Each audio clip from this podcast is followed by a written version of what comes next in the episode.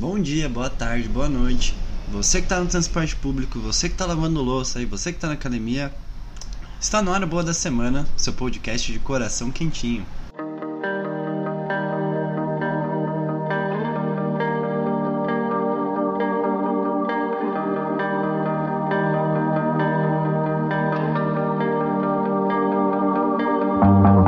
Dando início aqui com os nossos recadinhos, se você quiser ser um apoiador do Boa da Semana, a gente tem uma campanha de financiamento coletivo lá no Apoia-se. É apoia.se barra Boa da Semana. Se você não quiser ou e não puder doar financeiramente, você pode ajudar o Boa da Semana a crescer. Avaliando a gente nos seus agregadores de podcast, a gente ganha notabilidade dentro da plataforma e aparece para mais gente. Ou então, você pode ajudar com um bom e velho compartilhamento e like nas nossas redes sociais. Tanto no Twitter quanto no Instagram a gente é o Boa da Semana Pod e sempre que aparece um conteúdo legal a gente reposta por lá também para complementar os conteúdos bons aqui do podcast. Tá bom? Sem mais delongas, bora começar esse episódio. Vamos pro quebra-gelo da semana. Quebra-gelo da semana, o nosso quadro de datas comemorativas aleatórias ou nem tanto, onde a gente vai revisando os dias da semana passada, falando sobre as datas comemorativas. Começando no dia 28 de julho, foi o Dia Mundial de Combate à Hepatite, Dia da Independência Peruana. Pulando para o dia 29, a gente tem o Dia Internacional dos Tigres, pois é, Dia de Santa Marta e do Anjo Arahel.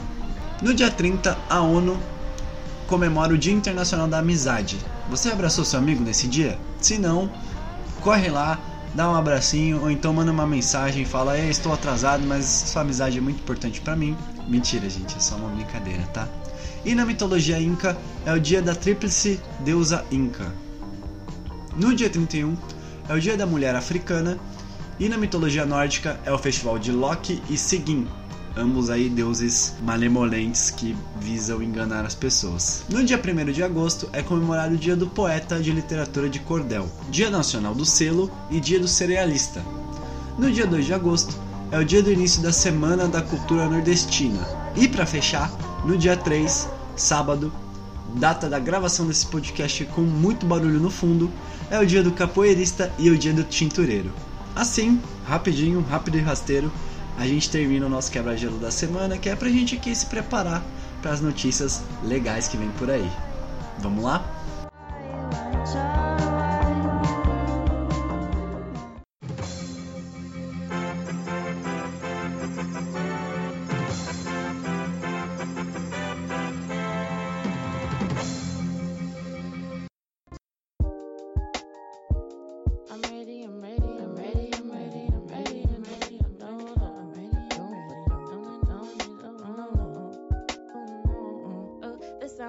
Começando as nossas notícias com rapper dos Estados Unidos cria fã-clube do livro e estreia com obra clássica de Paulo Freire. Essa notícia saiu lá no site Hypeness.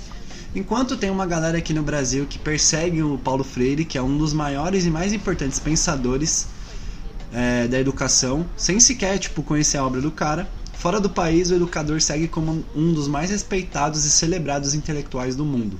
Pois é, né? Aqui a gente está vivendo um, uma onda de desvalorização do pensamento, né? Então, obviamente ele ia ser atacado.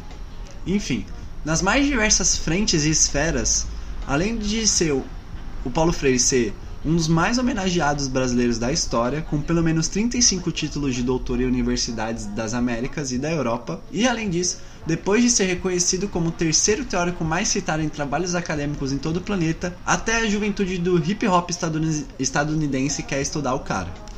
Paulo Freire será o primeiro autor do Clube do Livro virtual recém-inaugurado pela rapper No Name. A obra de Freire irá inaugurar o No Names Book Club. Será o título mais fam... e vai ser logo com o título mais famoso do Paulo, que é a Pedagogia do Oprimido, que em inglês é publicado em sua tradução literal, Pedagogy of the Oppressed. Ó, que é boa da semana é bilíngue, rapaz. O livro inicia o, clu... o clube junto com outra obra, We are never meeting in real life. Não estamos nos encontrando na vida real, em tradução livre, que é da autora e comediante estadunidense Samantha Irby. Segundo a rapper, a ideia do clube é dar luz ao trabalho progressista de autor e de dentro da comunidade LGBTQ. Dona de uma poética densa e cheia de força literária e política, No Name, no Name segundo suas próprias declarações, foi uma estudante com dificuldade de leitura, ainda na escola de Chicago onde nasceu. Conseguir mergulhar nos livros foi, para ela, o divisor de águas de sua vida. Seu clube é virtual e já possui cerca de 20 mil seguidores no Twitter. A ideia é ler juntos, recomendar e debater através das redes a leitura. Em 2018, a Hyper lançou um disco Room 25, considerado um dos melhores do ano em diversas listas.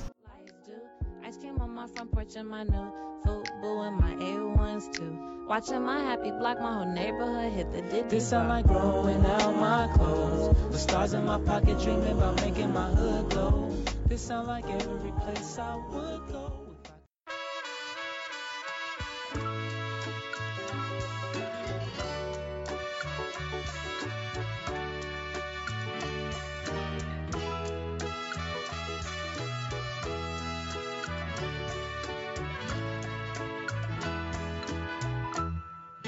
Vamos para nossa segunda notícia. Jovem, prese... Jovem presenteia cachorro de vizinha com brinquedos para ajudá-la a não se sentir sozinho. Essa matéria saiu lá no G1. Todas as manhãs, Maria Luísa Valcazarra, de 20 anos, saía de seu apartamento para ir trabalhar em Marília, no interior de São Paulo. Ela saía apreensiva, porque bastava fechar a porta para Chips, com apenas de 5 meses, começar a chorar e a latir mas uma atitude da sua vizinha, Nicole Carvalho, ajudou a reverter a situação. Ele sentia falta, queria atenção e era só fechar a porta e ele ficava chorando, diz a estudante de contabilidade. A paulistana Nicole, estudante de pedagogia, sentiu vontade de ajudar a vizinha da porta da frente, mesmo mal a conhecendo, e após acompanhar algumas reclamações dos vizinhos do grupo do condomínio em um aplicativo de trocas de mensagens, é o Zap, né? Provavelmente. Eles comentavam que tinha um cachorro chorando no prédio e eu comecei a pensar o que podia fazer para tentar ajudar. Eu passei pela mesma situação quando meu cachorro era filhote, comenta Nicole. Ela foi ao centro da cidade e comprou alguns brinquedos para o cão, escreveu uma carta endereçada a Chips e colocou tudo em uma sacola. Depois deixou o pacote da frente da porta da Maria Luísa. Um dos colegas do apartamento de Maria Luísa viu o pacote e ao chegar, ao chegar em casa entregou para ela, que ficou emocionada. Ela disse que até chorou ficou literalmente em choque. Achou a atitude muito bonita e tem gente que reclama e não pergunta se o outro precisa de ajuda. O fato dela ter recebido ajuda foi muito emocionante. Nicole conta que recebeu muitos elogios da boa ação nas redes sociais. Ela conta que muita gente que nem conheço elogiou minha atitude. Eu acho que não adianta a gente criar intriga, conversar é o melhor caminho, diz ela. Depois da surpresa, Maria Luísa conta que não só ela e a vizinha se aproximaram, como também os cães ficaram amigos. Ela é um amor de pessoa. Eu mandei uma mensagem agradecendo e combinamos de marcar um dia para eles se encontrarem. E eles se deram muito bem. Parecia que se conhecia há muito tempo, diz a Maria. Outra boa notícia é que, segundo ela, Chips já acostumou à rotina e chora bem menos quando o estudante sai para trabalhar. E ele não larga os brinquedos que ganhou da Nicole. Eles ajudam a distrair muito. E ele também se acostumou com a rotina, percebeu que a gente sai, mas sempre volta. As vizinhas agora combinam com frequência de se encontrar para que os cachorros possam brincar juntos. É muito bom para o Chips porque ele ama muito companhia. Quando solta os dois, eles brincam muito. O Chips volta para casa morto de cansaço, comenta Maria Luísa. Ah, que fofinho, fofinho, fofinho. Cachorros são fofos e cachorros unindo pessoas, melhor ainda.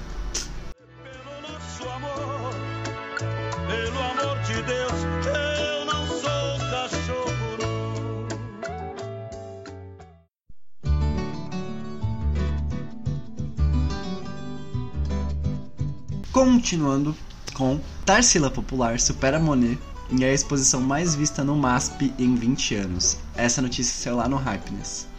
A exposição Tarsila Popular da brasileira Tarsila do Amaral tornou-se o maior público dos últimos 20 anos do MASP e possivelmente a mais visitada da história do museu em São Paulo.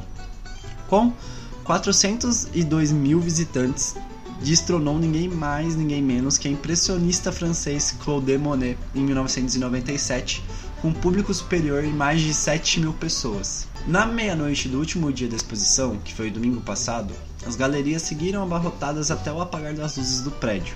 Só nesse domingo, que foi domingo passado, então é dia 20 e pouquinhos, 6 mil pessoas foram ao MASP, que além de ver a retrospectiva da obra da Tarsila, falecida em 1973, queriam principalmente observar ao vivo e fotografar o quadro Abaporu, possivelmente o mais importante da história do Brasil.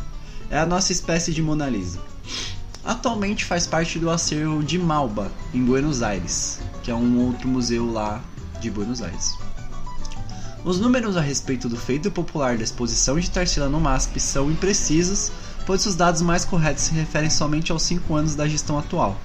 Um levantamento rapidamente realizado confirmou se tratar da exposição mais popular das últimas décadas, e possivelmente de toda a história do museu, apesar dos valores dos ingressos vendidos a 40 reais, que impede que boa parte da população possa visitar o MASP.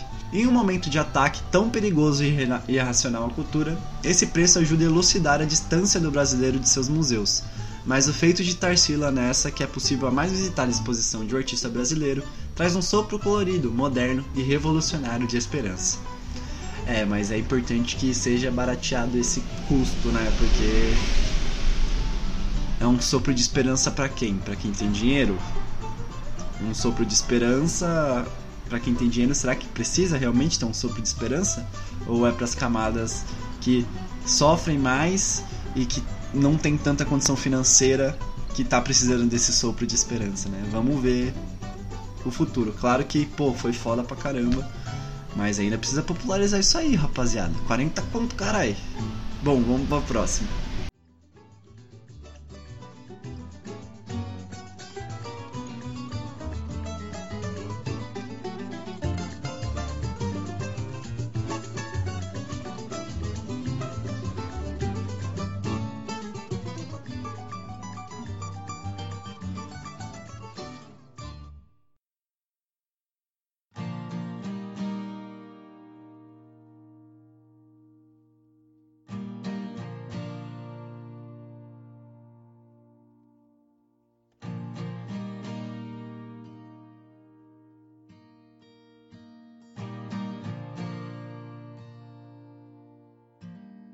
Agora, para fechar, a gente vai contar uma história muito fofinha. Olha essa manchete.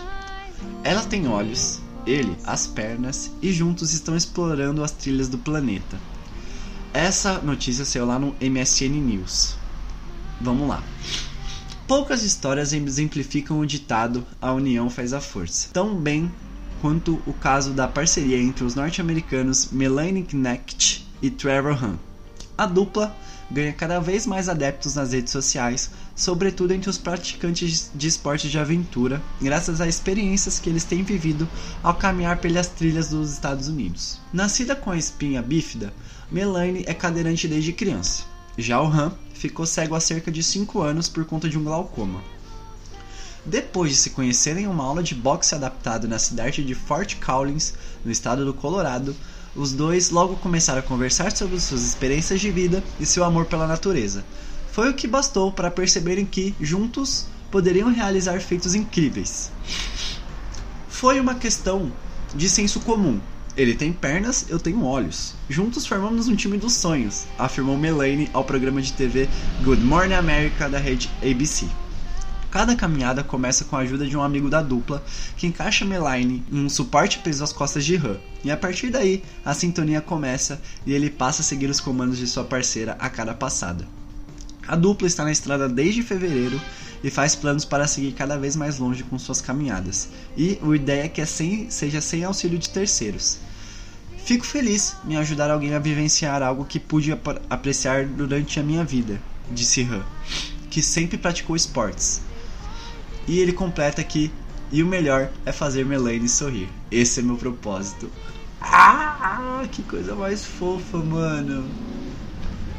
É meio. É tipo meio história de filme. E aí é da hora ver histórias de filme acontecendo na vida real, porque geralmente elas têm finais felizes, né? E nesse caso é muito feliz, tipo, duas pessoas se juntando pra se completarem, literalmente, assim. A gente sempre fala que às vezes a gente precisa de alguém para se sentir completo e não é assim que acontece, mas esses, eles realmente precisaram e fizeram tipo algo magnífico com isso. Bom, vamos fechando as nossas notícias e agora a gente vai para um coisa boa da semana bem curtinho, é só uma indicação de um vídeo, mas também é muito fofo. Esse episódio está muito fofo hoje. Vamos lá.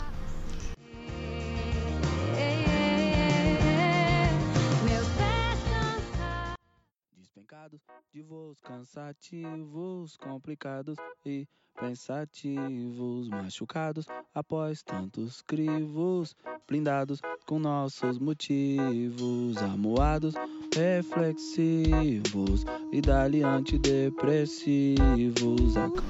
Vamos fechar o episódio com coisa boa da semana, que é o quadro de indicações padrão que a gente tem aqui no nosso podcast. Eu vou indicar um vídeo hoje da Rebecca Sugar e do Emicida, é o Gen Sessions do Cartoon Network. A Rebecca, ela é idealizadora do desenho Steven Universe, que é um desenho muito fofinho e legal. E quando ela esteve aqui no Brasil para participar da Comic Con, ela gravou com o Emicida algumas músicas. Eles cantaram duas músicas do, do desenho e eles cantaram Passarinhos do Emicida. E eles conversaram muito sobre suas inspirações na música, memórias de infância e como como desenho é legal de ver em família, assim, com pai, com mãe. E é legal porque são duas pessoas extremamente doces, inteligentes, conversando sobre assuntos muito legais. E é muito enriquecedor, assim, eu postei até no meu Twitter que se eu tiver 25% da sabedoria do Emicida, eu vou ser um homem muito feliz na minha vida, porque o cara, ele, ele tem uma origem muito foda e o quanto ele alcançou e o não só tipo na carreira dele, mas você vê o quanto ele evoluiu psicologicamente até assim. Que ele, tudo que ele fala tem uma profundidade e uma leveza também. Ele alcançou um grau de leveza muito grande, pelo menos comigo, funciona.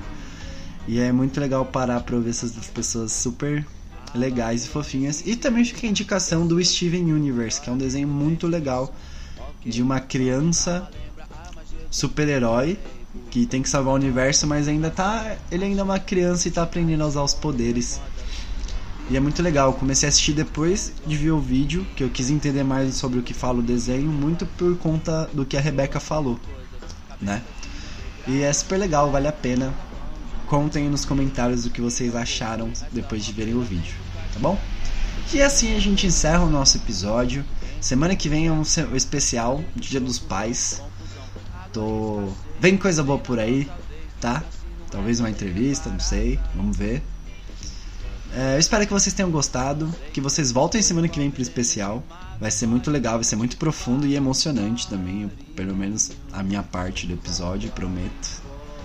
Ah, tô falando demais, tá? Então, quer saber mais? Vem semana que vem. Tá bom? Um beijo e até mais. Fiquem com Deus e muita força nessa semana.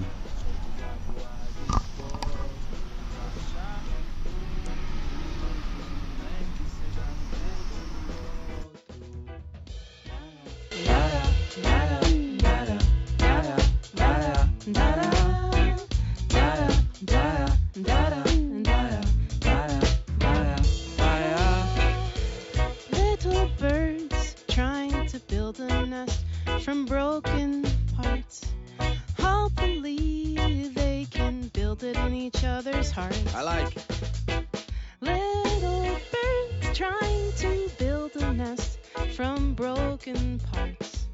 Hopefully, they can build it in each other's hearts. Da da da da da